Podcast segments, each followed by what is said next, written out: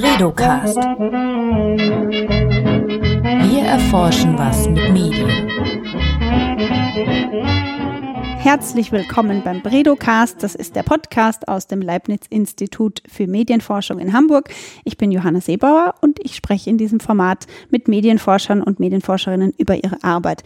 Heute tue ich das mit Manuel Popis. Er ist aktuell Gastforscher bei unserem Institut und mit ihm spreche ich über das Schweizer Mediensystem. Hallo, Manuel. Hallo, guten Morgen. Danke, dass du äh, dich bereit erklärt hast, mit uns darüber zu sprechen. Du bist, wie gesagt, aktuell Gastforscher bei uns und kommst aus der Schweiz, bist dort Professor für Medienstrukturen und Governance im Department für Kommunikationswissenschaft an der Uni Fribourg oder Freiburg und außerdem Vizepräsident der Eidgenössischen Medienkommission. Ich habe mir gedacht, wir sprechen über das Schweizer Mediensystem zum einen, weil ich das Gefühl habe, dass aus der deutschen Perspektive man gerne die Schweiz so ein bisschen übersieht. Das ist so ein kleines Land, hat acht Millionen Einwohner, ein Zehntel von Deutschland. Und man weiß eigentlich nicht so genau, was in der Schweiz immer so tagesaktuell eigentlich vor sich geht. Wenn man aber auf die Medienlandschaft guckt, ist es doch ein sehr interessantes Land, würde ich sagen. Zum einen, weil die Schweiz sich aufteilt auf vier Sprachregionen mit jeweils der eigenen Medien und weil, auch sehr schweiztypisch, die direkte Demokratie eine große Rolle spielt. Und wie sich das auf die Medienregulierung auf, auswirkt, das werden wir bestimmt heute auch klären. Wie würdest du das sehen, Manuel? Hast du auch das Gefühl, dass die Schweiz manchmal ein bisschen übersehen wird? Ich glaube, das ist normal, dass Großstaaten nicht so den Blick auf die kleinen Nachbarländer haben. In der Schweiz oder auch in Österreich ist es natürlich so, dass man zumindest in deutschsprachigen Gebieten nach Deutschland orientiert ist oder in der französischsprachigen Schweiz nach Frankreich großes Nachbarland, viel Medienangebot, das man auch im Inland empfangen kann. Entsprechend ist man meistens auch vor allem im Unterhaltungsbereich äh, gut mit dabei, aber natürlich auch im Informationsbereich, dass man Talkshows oder Nachrichten aus dem großen Nachbarland sieht. Ähm, dass in Deutschland Schweizer Fernsehen geschaut wird oder Schweizer Medien oder auch österreichische Medien genutzt werden, das ist sicher die Ausnahme. Mhm. Das liegt einfach daran, dass hier natürlich schon von ein großes inländisches Medienangebot vorhanden ist und da gar nicht das Bedürfnis besteht, irgendwie Medien aus dem Ausland zu nutzen. Vier Sprachen gibt es in der Schweiz, Deutsch, Französisch, Italienisch und Rätoromanisch. Deutsch wird hauptsächlich gesprochen, ich glaube 60 Prozent, über 60 Prozent sind deutschsprachig, französischsprachig 23 Prozent, Italienisch 8 Prozent und dann Romanisch 0,5 Prozent habe ich hier stehen. Wie funktioniert ein Mediensystem, das getrennt ist durch Sprachgrenzen? Hat jede Region ihre eigenen Medien? Grundsätzlich hat jede Sprachregion ihre eigenen Medien und dann ist es wie Deutschland ein föderales Land. Das heißt, es geht nicht nur um die nationale oder wie wir häufig sagen, sprachregionale Ebene. Es geht auch um regionale und lokale Ebene, wo Medien, früher Zeitungen, heute auch kleinere Online-Medien natürlich auch Lokalradio, Lokalfernsehen existieren.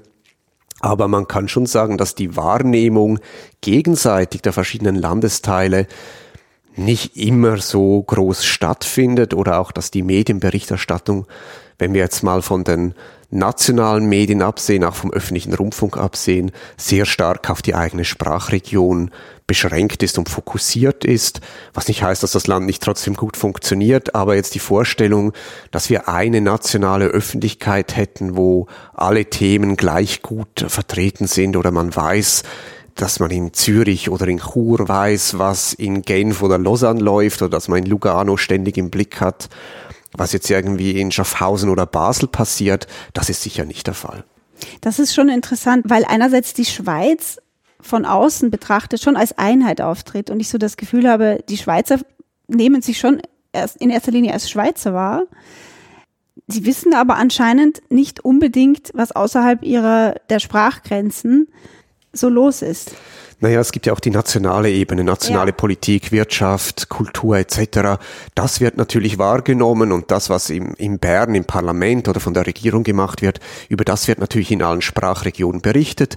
Aber dann halt auch, wie es hier genauso ist, dann berichtet man halt über die ParlamentarierInnen aus der eigenen Region, die auch für die Leute, die da wohnen, natürlich relevant sind, weil sie sie gewählt haben oder nicht gewählt haben. Aber ähm, dieser nationale Blick, den gibt es natürlich schon bei allem, was nationale, internationale Politik betrifft. Aber jetzt, dass man den Blick hat auf lokale, regionale Geschehnisse in den anderen Sprachregionen, das ist sicher nicht so ausgeprägt.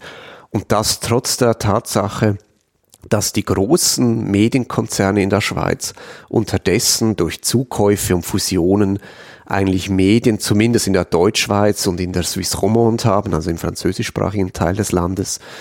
Und der Service Public, also der öffentliche Rundfunk, der spielt traditionell eine wichtige Rolle auch in dieser Integration der Landesteile. Die SAG ist eigentlich eine nationale Holding, die dann Tochtergesellschaften die Schweizer Rundfunkgesellschaft? Genau, die Schweizerische Rundfunkgesellschaft, also der öffentliche Rundfunk, der einen Auftrag hat, öffentlich finanziert ist. Dieses, diese Organisation hat Untereinheiten in allen vier Sprachregionen, die dann zuständig sind für die Berichterstattung vor Ort. Aber die SRG hat natürlich auch einen Programmaustausch und einen technischen Austausch und Zusammenarbeit miteinander. Und die haben auch in ihrem Auftrag drin, dass diese gegenseitige Wahrnehmung und Integration in der Schweiz der verschiedenen Sprachregionen geschehen muss. Das heißt, da werden Sendungen auch übersetzt? Das ist ähm, eher die Ausnahme. Es passiert unterdessen, dass man eher zusammenarbeitet. Also wenn man weiß, da ist ein großes Ereignis in einem Landesteil, das ist gut abgedeckt von der, äh, von der Unternehmenseinheit, die da zu Hause ist, dann übernimmt man schon mal einen Bericht oder auch Konsumentenmagazine tauschen gewisse Recherchen miteinander aus und die werden dann auch übersetzt. Ähm, auch im Serienbereich gibt es das teilweise, dass Dinge ausgetauscht werden, die in der Deutschschweiz produziert werden, dass die auch in den anderen Landesteilen vorhanden sind. Und die SRG hat begonnen, eine, einen Streamingdienst aufzubauen, Play Swiss, wo Produktionen aus allen vier Sprachregionen aufgeschaltet werden und wenn nicht synchronisiert, damit zumindest untertitelt werden in allen vier Sprachen, so dass mehr ein Austausch stattfindet und man auch Produktionen aus den anderen Sprachregionen wahrnimmt. Also nicht nur Politik, sondern auch kulturelle Produktionen beispielsweise. Aber es ist nicht so, dass einmal produziert und dann in vier Sprachen übersetzt wird, weil doch auch die Interessen, die Themen, die gerade bewegen oder auch die Produktionsweise, die Formate doch sehr unterschiedlich sein können. Ich schaue zum Beispiel gerne den Literaturclub aus dem Schweizer Fernsehen, wunderbare Literatursendung. Ich glaube, im ganzen deutschsprachigen Raum ist, äh, ist sie sehr beliebt. Oder äh, Sternstunde Philosophie. Werden solche Sendungen, also es sind deutsche Produktionen äh, aus der deutschen Schweiz, werden die dann übersetzt ins Französische, Italienische? Da bin ich jetzt überfragt, ob genau diese Sendungen übersetzt werden. Ich kann es mir jetzt wenig vorstellen. Auf Play Swiss sind vor allem ähm, Dokumentarfilme, Serien, Filme und solche Dinge. Weniger Aktuelles an Produktionen, was so stattfindet den ganzen Tag. Und gerade wenn wir einen Literaturclub nehmen, der ist natürlich sehr stark auf den deutschsprachigen Raum ausgerichtet. Also deutschsprachige Literatur, manchmal auch äh, internationale Literatur, aber ähm, wenig französische oder italienische Literatur. Entsprechend wäre das dann für die Zielpublika in den verschiedenen Sprachregionen auch wenig interessant. Ist die sprachliche Trennung etwas, was die Schweizer Medienforschung auf den Blick hat? Oder ist die Medienforschung selbst entlang der Sprachlinien organisiert? Beides. Ähm, es ist sicher so, dass in vielen Forschungsprojekten eine vergleichende Perspektive eingenommen wird und auch die Sprachregionen verglichen werden. Das hängt dann auch vom Geld ab, jeweils, ob man alle mitnehmen kann. Ähm, meistens konzentriert man sich auf die Deutschschweiz und die Swiss Romande. Die Svizzera Italiana kommt dann schon häufig weniger vor in Studien und der rätoromanische Bereich ist natürlich relativ klein. Das wird meistens in Studien nicht berücksichtigt. Aber es ist sicher auch so, dass ein Austausch zwischen den Sprachregionen stattfindet in der Forschung, aber dass die Communities, die italienischsprachige Community, die französischsprachige, die deutschsprachige, trotz Internationalisierung in der Forschung auch noch äh, sehr unterschiedlich ausgerichtet sind, sich vielleicht nicht immer wahrnehmen, auch mit unterschiedlichen Theorien teilweise arbeiten. Ah, interessant. Ist es dann auch so, dass Forscherinnen, die in der französischen Schweiz arbeiten, eher nach Frankreich orientiert sind und versuchen dort in Journals zu publizieren? Das findet sicher auch statt, aber eben es findet eine Internationalisierung statt, dass alle auf die internationalen Tagungen fahren und äh, an die schweizerische Tagung fahren, in internationalen Journals publizieren wollen. Aber ähm, natürlich, die Swiss Romande ist eher auch in der französischsprachigen Community insgesamt drin Und Frankreich, gerade in der Kommunikationswissenschaft, ist doch etwas speziell unterwegs mit äh, ganz speziellen Ansätzen und Theorien und auch in internationalen Forschungsgemeinschaften wie ICA oder IMCR oder ICRIA nicht immer so stark vertreten. Mhm. Und jetzt vielleicht eine blöde Frage, aber wenn jetzt die, die Schweizer Medienforschung sich trifft auf einer Tagung, welche Sprache sprecht ihr dann? Generell kann jede und jeder seine eigene Sprache sprechen. Ähm, Vorträge sind in allen vier Sprachen oder auch auf Englisch möglich. In der Realität wird es häufig dann auch auf Englisch gemacht oder man hat die Folien in einer anderen Sprache, als in der man selbst spricht, so dass möglichst viele Leute das auch verstehen. Und ich selbst bin ja an einer zweisprachigen Universität äh, auf der Sprachgrenze ähm, da ist es auch so, dass alle an der Uni ihre eigene Sprache sprechen und man sich einfach gegenseitig verstehen muss. Also du kannst Vorlesungen halten, Deutsch oder Französisch und die Studierenden das könnte ich, ich naja, könnte ich sprachlich wahrscheinlich auf Französisch eine Vorlesung halten? Nein. Ich kann mich ganz gut ausdrücken im Alltag, aber äh, Lehre könnte ich nicht machen. Ich unterrichte Deutsch, Englisch, Kolleginnen und Kollegen von mir unterrichten Französisch, Englisch und Sitzungen finden bilang statt, was heißt, es wird Deutsch oder Französisch gesprochen und man kann in seiner eigenen Sprache auch antworten. Interessant. Lass uns ein bisschen, wir haben jetzt schon einiges über den öffentlich-rechtlichen Rundfunk gehört, äh, lass uns über die restliche Medienlandschaft sprechen. Von außerhalb kennt man bestimmt die NZZ, eine sehr äh, traditionsreiche Zeitung, vielleicht den Tagesanzeiger. Was sind denn noch, was sind die einflussreichsten Medienanstalten, würdest du sagen, in der Schweiz? Also wenn wir auf die privaten Medien gucken, dann ist es unterdessen so, dass nur noch sehr wenige Verlagshäuser übrig geblieben sind. Da haben wir die angesprochene NZZ bereits, die natürlich auch im deutschsprachigen Raum etwas Ausstrahlung hat und auch versucht, äh, Abos in Deutschland zu verkaufen, weil der Schweizer Markt relativ klein ist und sich da auch politisch relativ klar positioniert. Sie waren auch, Sie haben, glaube ich, versucht, mal in Österreich eine Online-Ausgabe aufzubauen, NZZ.at. Genau, das ist dann gescheitert. Ist gescheitert. Äh, Österreich ist ja jetzt auch nicht ein Riesenmarkt, von daher kann man sich fragen, ob das so eine gute Idee war. Mit dem Berliner äh, Büro sind Sie relativ gut unterwegs, um Leute in Deutschland zu erreichen, die sich von den anderen großen Medien vielleicht weniger abgeholt fühlen politisch. Und dann ist die NZZ natürlich, wenn es um internationale Berichterstattung oder auch um Kulturberichterstattung geht, immer noch relativ stark.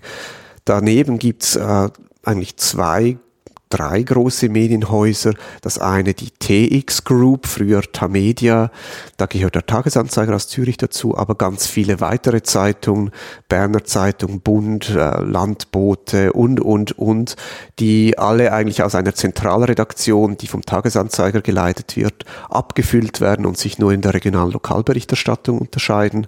Die TX Group hat auch Medien in der Swiss Romande, auch da die meisten Medien, äh, Tribune de Genève oder 24 Heures, gehören heute äh, zum Tamedia und haben eine zentrale Redaktion im französischsprachigen Teil. Und die TX Group betreibt auch die größte Gratiszeitung, eine Pendlerzeitung, etwas, was es in Deutschland nicht gibt oder abgewehrt wurde. Also, dass man auf den Bahnhöfen oder Bushaltestellen morgens eine Zeitung vorfindet, gratis 20 Minuten, 20 Minuten, 20 Minuti, gibt's in allen drei Sprachregionen. Daneben gibt's ähm, CH Media, das ist ein Joint Venture von der NZZ und AZ Medien. Das ist der ganz andere große Player, zumindest in der Deutschschweiz, wenn es um Regionalzeitungen geht.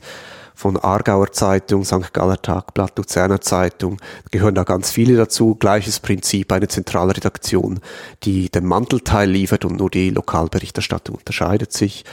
Und denen gehören auch äh, sehr viele Lokalradio- und Regionalfernsehstationen sowie die großen Unterhaltungskanäle im Privatfernsehen. Und dann gibt's noch Ringier mit der Boulevardzeitung Blick, äh, die unterdessen auch eine Ausgabe in der Romandie gestartet haben. Ah ja und äh, die aber international vor allem sehr stark sind mit Medien in Mittel- und Osteuropa unter anderem. Das sind die großen und dann gibt es noch einige wenige verbliebene, äh, unabhängige Lokal- und Regionalzeitungen. Die meisten wurden in den letzten Jahren eben von Tamedia oder vom CH Media aufgekauft. Ähm, und wenn wir jetzt in die anderen Landesteile noch schauen, da sind es eben unterdessen auch ähm, Tamedia oder äh, CH Media mit einem Online-Portal, auch Watson, das sie in der Deutschschweiz gestartet haben. Es gibt ja in Deutschland auch einen Ableger vom Watson und das gibt es jetzt auch in der Swiss Romand unterdessen. anders als der öffentlich-rechtliche Rundfunk, der um die Vielsprachigkeit bemüht ist und vielleicht abgesehen vom, vom Blick, den du erwähnt hast, der jetzt in der Romandie auch versucht, sich auszubreiten, sind diese Medien, die privaten Medien, auf ihre Sprachregion begrenzt? Grundsätzlich sind sie auf ihre Sprachregion begrenzt. Der Blick oder Watson haben jetzt auch Redaktion gegründet in der Romandie. Die tauschen vielleicht auch mal etwas aus, aber letztlich sind das doch auch zwei unterschiedliche Organisationen dann. Ähm, das gleiche gilt für Tamedia. Die haben zwei Zentralredaktionen, eine in der Deutschschweiz, eine in der Romandie. Und die arbeiten sicher auch zusammen bei großen Recherchen oder investigativen Dingen, die sie tun.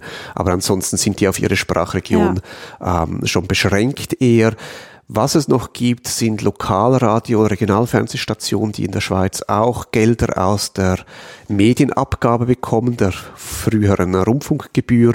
Und da gibt's ähm, ein paar Sender, die in zweisprachigen Regionen tätig sind, wie Freiburg, Biel oder im Wallis und dann da auch äh, beide Sprachregionen abdecken. Das ist schon interessant, finde ich, dass wenn man zum Beispiel die Neue Zürcher anschaut, die versucht hat, in Österreich ein Büro aufzumachen, die in Berlin erfolgreich ein Büro aufgemacht hat, aber die nicht in die französischsprachige Schweiz expandiert. Natürlich, da ist der Markt kleiner, es lohnt sich für die wahrscheinlich nicht. Äh, aber dennoch, als Schweizer Medium, gab es da mal Ideen, sowas zu machen? Naja, die NZZ war lange an Le Temps beteiligt, was eigentlich die große Qualitätszeitung aus der Romandie ist und hat das dann abgestoßen. Das gehört jetzt einer Stiftung, die auch noch ein Online-Portal betreibt. Ähm, entsprechend gab es früher natürlich keinen Anlass, sich da selbst zu konkurrenzieren in der Romandie. Aber das heißt, würde natürlich heißen, dass ich auch keine Synergien nutzen kann, außer jetzt vielleicht im Backoffice und bei der Technologie und solchen Dingen. Aber redaktionell kann ich natürlich dann nicht einfach sagen, ich übersetze mir jetzt meine Artikel. Ich brauche da dann Leute vor Ort, die eine andere Sprache sprechen und die ihre eigene Region abdecken. Während wenn ich ja die NZZ versuche auszudehnen oder Abonnentinnen und Abonnenten auch in Deutschland zu finden, dann kann ich natürlich vieles von dem, was ich schon habe, hier einfach auch noch verwerten. Mhm. Ein Stichwort, an das man oft denkt, wenn man äh, an die Schweiz denkt, ist die direkte Demokratie. Bürgerinnen und Bürger werden regelmäßig, äh, haben die Möglichkeit, über Gesetze direkt abzustimmen. Das war der Fall vor zwei Jahren, glaube ich, 2021, da wurde über ein Mediengesetz, über eine Medienförderung abgestimmt. Ich, ich kann nicht mehr sagen, was 21, 22. Warte ich habe immer noch den Eindruck, es sei letztes Jahr gewesen. ich habe auch den Eindruck, es war letztes Jahr. Ja, es war am 13. Februar 22, ja. Okay, dann war es falsch. Im Jahr 2022 wurde abgestimmt in der Schweiz über ein Gesetz zur zu einer zusätzlichen Medienförderung. Das haben die Schweizerinnen abgelehnt. Kannst du uns kurz mal erklären oder kurz zusammenfassen, worum es bei diesem Gesetz ging? Es war nämlich eine, eine Nachricht, die, die man auch in Deutschland wahrgenommen hat, äh, weil sie doch sehr ja, brisant war und viel Diskussionsstoff gegeben hat darüber, wie man Medien in Zukunft eigentlich finanzieren soll.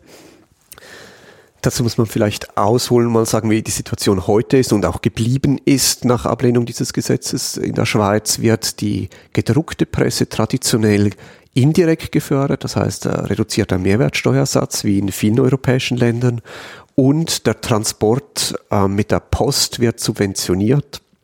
Das heißt, diejenigen Zeitungen, die nicht in Städten oder Agglomerationen vertrieben werden, sondern eher auf dem Land, die profitieren davon, dass quasi die Zustellung verbilligt wird, auch wenn die Zeitung dann halt erst mit der Post ins Haus kommt und nicht schon morgens um sechs oder sieben im Briefkasten liegt.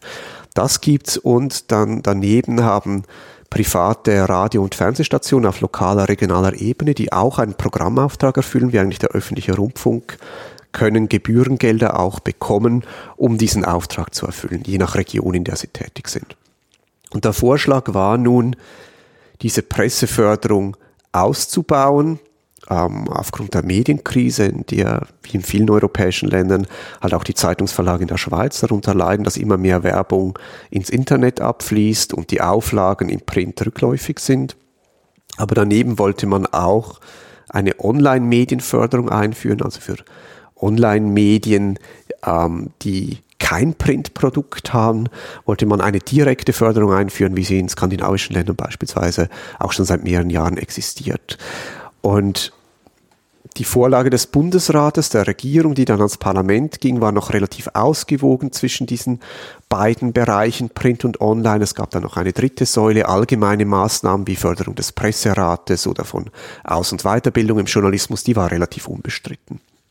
Aber das Parlament hat diese Vorlage dann etwas noch ausgebaut, äh, relativ starke Förderung auch für Printmedien, auch für die großen Verlage und nicht nur für die kleinen Verlage. Und dann kam es halt zu einer Situation, in der es ganz viele verschiedene Gruppierungen gab, die mit diesem Gesetz zumindest etwas nicht anfangen konnten. Da gibt es libertäre Kreise, die sind generell gegen eine aktive Medienpolitik oder gegen Medienförderung, weil sie der Meinung sind, was auf dem Markt nicht funktioniert, das braucht es nicht und das gibt es halt dann auch nicht. Dann gab es die großen Verlage selbst, die natürlich vor allem Printmedienförderung wollten und nicht das Online-Mediengeld bekommen, weil das ist ja eine neue Konkurrenz, die da, damit unterstützt wird und das will man eigentlich nicht. Dann gab es Kreise äh, in der Politik, die gesagt haben, nee, wir wollen nur online fördern, Print ist ein Ding der Vergangenheit, wir müssen jetzt endlich mal die Digitalisierung ernst nehmen. Das Kreise, die wollten keine Großverlage fördern, weil die haben ja schon genug Geld, denen muss man jetzt nicht noch öffentliche Gelder geben. Also so war es eine Gemengelage, die zusammengekommen ist, dass das Gesetz am Schluss abgelehnt wurde. Nicht ganz knapp, aber es war jetzt auch nicht so ein 70-30 Verdikt, sondern es waren etwas mehr als 50 Prozent, die dann gesagt haben, nee, mhm. das wollen wir so nicht. Und hast du damit gerechnet, dass das so kommt? Ich habe es befürchtet, ähm, weil persönlich war ich doch für diese Förderung, auch wenn es viele Kritikpunkte gab, die ich teilen würde. Es war für mich ein erster Schritt mal zu sagen, wir müssen in Richtung einer Online-Medienförderung auch gehen, weil ich sehe nicht, wie Online-Medien gerade auf lokaler, regionaler Ebene in diesem kleinen Markt nur mit Werbung oder Abonnements überleben sollen. Du bist ja, ich habe es eingangs erwähnt, Vizepräsident der Eidgenössischen Medienkommission. Die hat äh, bei diesem Gesetzgebungsprozess oder bei diesem Entwurf auch äh, beratend mitgewirkt? Naja, die EMEC ist ein tatsächlich beratendes Gremium. Da sitzen ganz verschiedene Leute drin aus äh, ganz verschiedenen Bereichen, teilweise aus der Wissenschaft, aber auch von Medienunternehmen.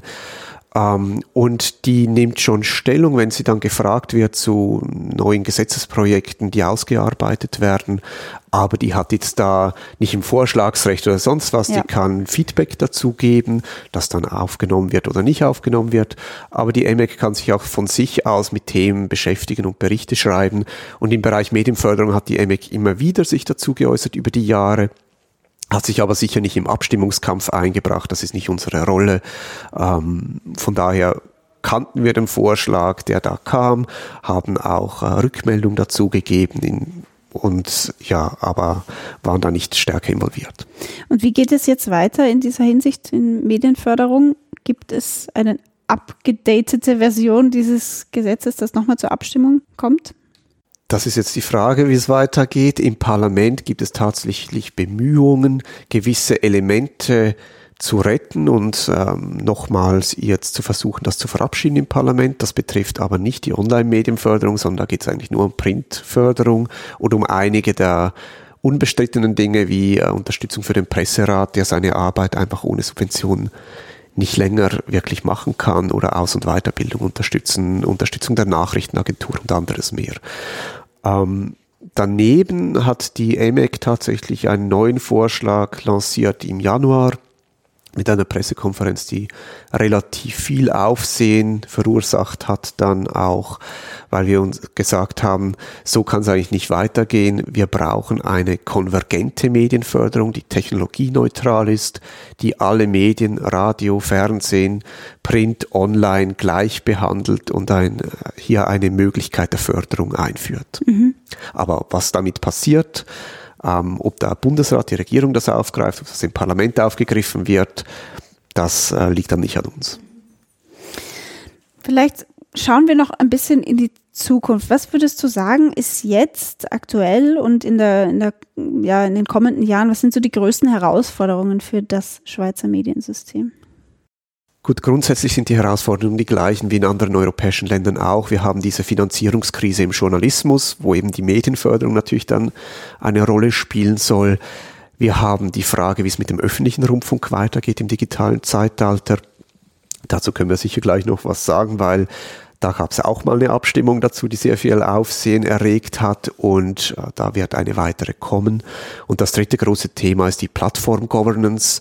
Hier ist die EU vorangegangen mit dem Digital Services Act und jetzt steht die Schweiz vor der Frage, machen wir auch was und der Bundesrat hat kürzlich gerade entschieden, jawohl, wir wollen da ein Gesetz ausarbeiten. Ob das dann am Schluss durchs Parlament kommt oder durch eine allfällige Volksabstimmung kommt, das ist natürlich dann noch die offene Frage. Aber die Idee ist grundsätzlich, gewisse Elemente aus dem DSA auch für die Schweiz umzusetzen, um zu sagen, auch die Nutzerinnen in der Schweiz sollen die gleichen Rechte haben wie in der EU.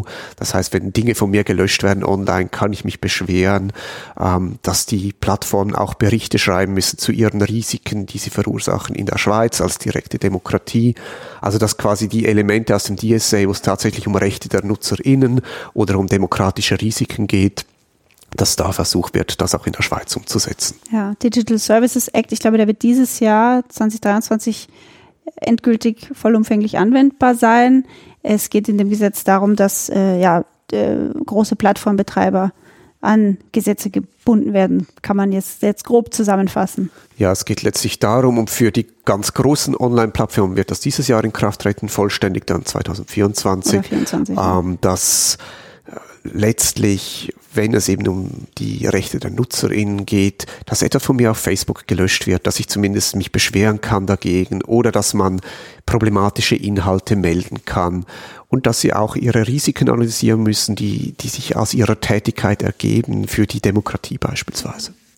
Und die Schweiz natürlich als Nicht-EU-Mitglied äh, orientiert sich daran, aber muss sich ihre eigenen Gesetze zusammenzimmern. Genau, und das war natürlich schon eine erste Entscheidung, machen wir überhaupt was oder sagen wir, naja, die EU macht das ja jetzt für die EU-Mitgliedstaaten und die Plattformen werden sich damit etwas zügeln oder müssen zumindest äh, gewisse Dinge jetzt auch umsetzen. Aber es hätte eben auch bedeutet, dass Schweizer NutzerInnen nicht die gleichen Rechte gehabt hätten, wenn man jetzt nichts tut wie Leute in der EU und auch äh, die großen Plattformen es sicher sich sparen würden, Spezialberichte noch für die Schweiz zu schreiben, wenn mhm. sie das schon für alle EU-Mitgliedstaaten tun müssen.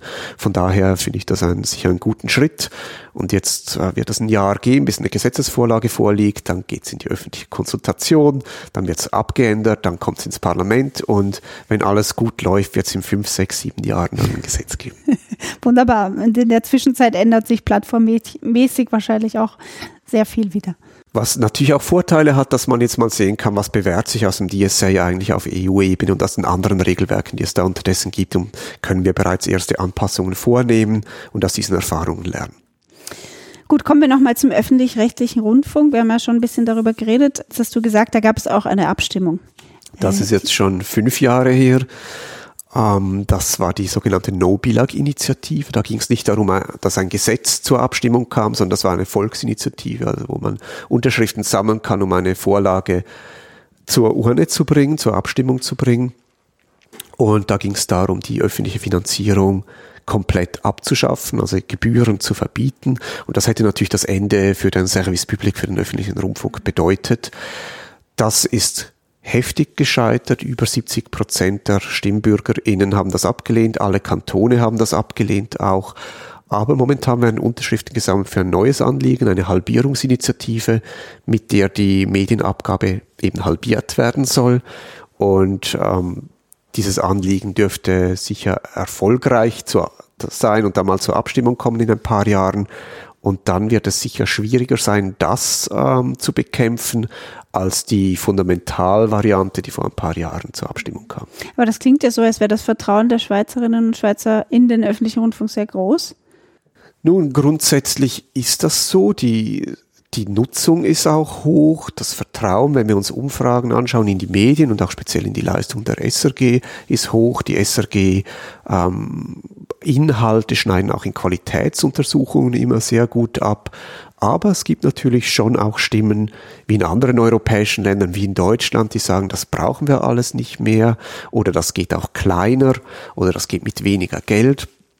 Und deshalb wird das sicher schwieriger sein zu argumentieren, dass eine Halbierung dann trotzdem für die SRG eigentlich eine existenzielle Krise ausmachen würde, weil Rundfunk in vier Sprachen zu veranstalten, in einem kleinen Land, wo weniger als neun Millionen Menschen leben. Ähm, das ist schon deutlich schwieriger. Das erklärt halt auch, weshalb die Gebühren in der Schweiz so hoch sind. Kleine Bevölkerung, vier Sprachen. Das kostet mehr als in Deutschland. Was kostet das? Momentan sind es 330 Franken im Jahr. Das sind ungefähr äh, gleich vielen Euro. Momentan haben wir fast Parität im Wechselkurs.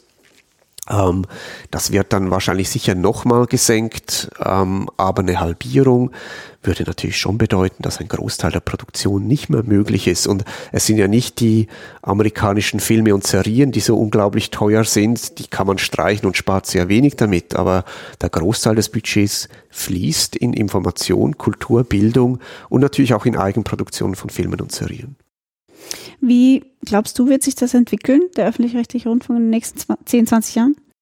Ganz schwierige Frage, weil die politische Diskussion ist hier schon sehr konservativ. Also es geht immer um die Frage, gehört jetzt diese Sendung noch zum hm, Auftrag oder nicht und brauchen wir das noch oder geht das auch mit weniger? Statt sich grundsätzliche Fragen zu stellen, was kann ein öffentlicher Rundfunk eigentlich im digitalen Zeitalter sein, wo Plattformen so eine wichtige Rolle spielen, ähm, wo sich Menschen auf neue Art und Weise informieren und unterhalten. Und da gibt es schon spannende Ansätze auch in Richtung von Public Service Platforms oder Algorithmen anders zu programmieren. Da läuft ja auch viel Forschung dazu, auch am Bredow-Institut natürlich. Ähm, aber die politische Diskussion ist hier immer noch relativ traditionell unterwegs. Von daher hoffe ich, dass man schon weiterhin den Sinn einsieht, dass es eine nicht kommerzielle Produktion von Inhalten gibt, dass es eine Organisation gibt, die eben nicht Gewinn erwirtschaften muss und dass man hier auch Entwicklungspotenzial schafft für neue Online-Inhalte, für neue Formate, für neue Verbreitungskanäle, aber das ist schwierig abzusehen, wo hier die politische Diskussion hinsteuert. Und hast du ganz persönlich vielleicht äh, Vorschläge oder Wünsche, in welche Richtung es gehen soll oder was sich ändern müsste? Ich glaube, erstmal müsste man sich darüber verständigen, dass es überhaupt sowas weiterhin braucht und dann nicht immer eben zurückhaltend sein, auch in der Politik, weil man Angst hat, dass das Widerstände auslösen. Natürlich, private Medienunternehmen haben keine Freude, wenn sich der öffentliche Rundfunk ausdehnt.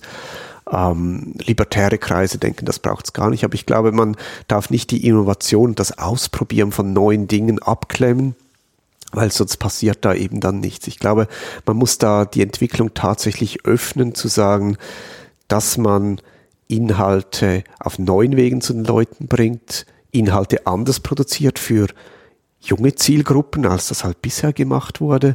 Da läuft ja auch vieles. Deutschland hat mit Funk so ein Beispiel, wo das ja relativ gut und experimentell auch mhm. läuft und was relativ erfolgreich ist. Da kann sich natürlich auch die Frage stellen, merken alle, die diese Funkinhalte im Internet äh, sich anschauen, dass das öffentlicher Rundfunk ist oder nicht. Aber grundsätzlich, dass man auch neue Wege gehen darf und sich vielleicht auch überlegen muss, kann der öffentliche Rundfunk mehr sein als Inhaltsproduktion? Geht es vielleicht auch darum, zusammen mit anderen Kulturbildungseinrichtungen etwas Inhalte bereitzustellen, auch einen Austausch in der Gesellschaft zu ermöglichen, öffentlichen Rundfunk als Commons zu denken. Also hier gibt es ganz viele Ideen. Ein Public Open Space wird manchmal auch gefordert, den der öffentliche Rundfunk bereitstellen kann für Debatten in der Gesellschaft. Aber eben die politische Diskussion ist relativ zurückhaltend. Vielleicht noch eine letzte Abschlussfrage, bevor wir zum Ende kommen. Künstliche Intelligenz in Medien und Journalismus, ist das Thema in der Schweiz gerade? Das ist sicher angekommen. Es gibt mehrere Forschungsprojekte von KollegInnen in der Schweiz, die sich mit Empfehlungsalgorithmen beschäftigen, mit äh, Robot Journalism, ähm, aber auch in der Politik spätestens mit ChatGPT und Deepfakes etc. ist das ganze Thema natürlich auch etwas lanciert. Ähm, Medienunternehmen versuchen auch herauszufinden, was das für sie bedeutet, sind auch am Ausprobieren aber wir haben gerade ein Forschungsprojekt zu Deepfakes im Journalismus, sind dann natürlich zu Recht auch etwas zurückhaltend, ähm, auch Potenziale gerade dieser Technologie zu sehen, weil es ja eher darum geht, wie wie versuchen wir zu verhindern, dass wir Falschinformationen weitergehen, selbst nicht erkennen? Und auch die Frage, welche Rolle kann KI spielen, natürlich dabei auch Inhalte zu prüfen, ob sie korrekt sind, ob sie gefälscht und manipuliert wurden. Da geht einiges im Moment, aber ich glaube nicht, dass es da jetzt etwas gibt, was schweizspezifisch ist, was jetzt in anderen Ländern nicht auch genau gleich diskutiert wird. Vielen Dank, lieber Manuel, dass du dir Zeit genommen hast. Sehr gerne. Ja, wenn man sich äh, weiter informieren will über die Arbeiten vom HBI kann man das auf unserer Webseite tun, leibniz-hbi.de oder man folgt uns auf Twitter at Bredo-Institut. Vielen Dank fürs Zuhören und danke an dich, Manuel, dass du da warst. Danke. Tschüss. Bredocast. Wir erforschen was mit Medien.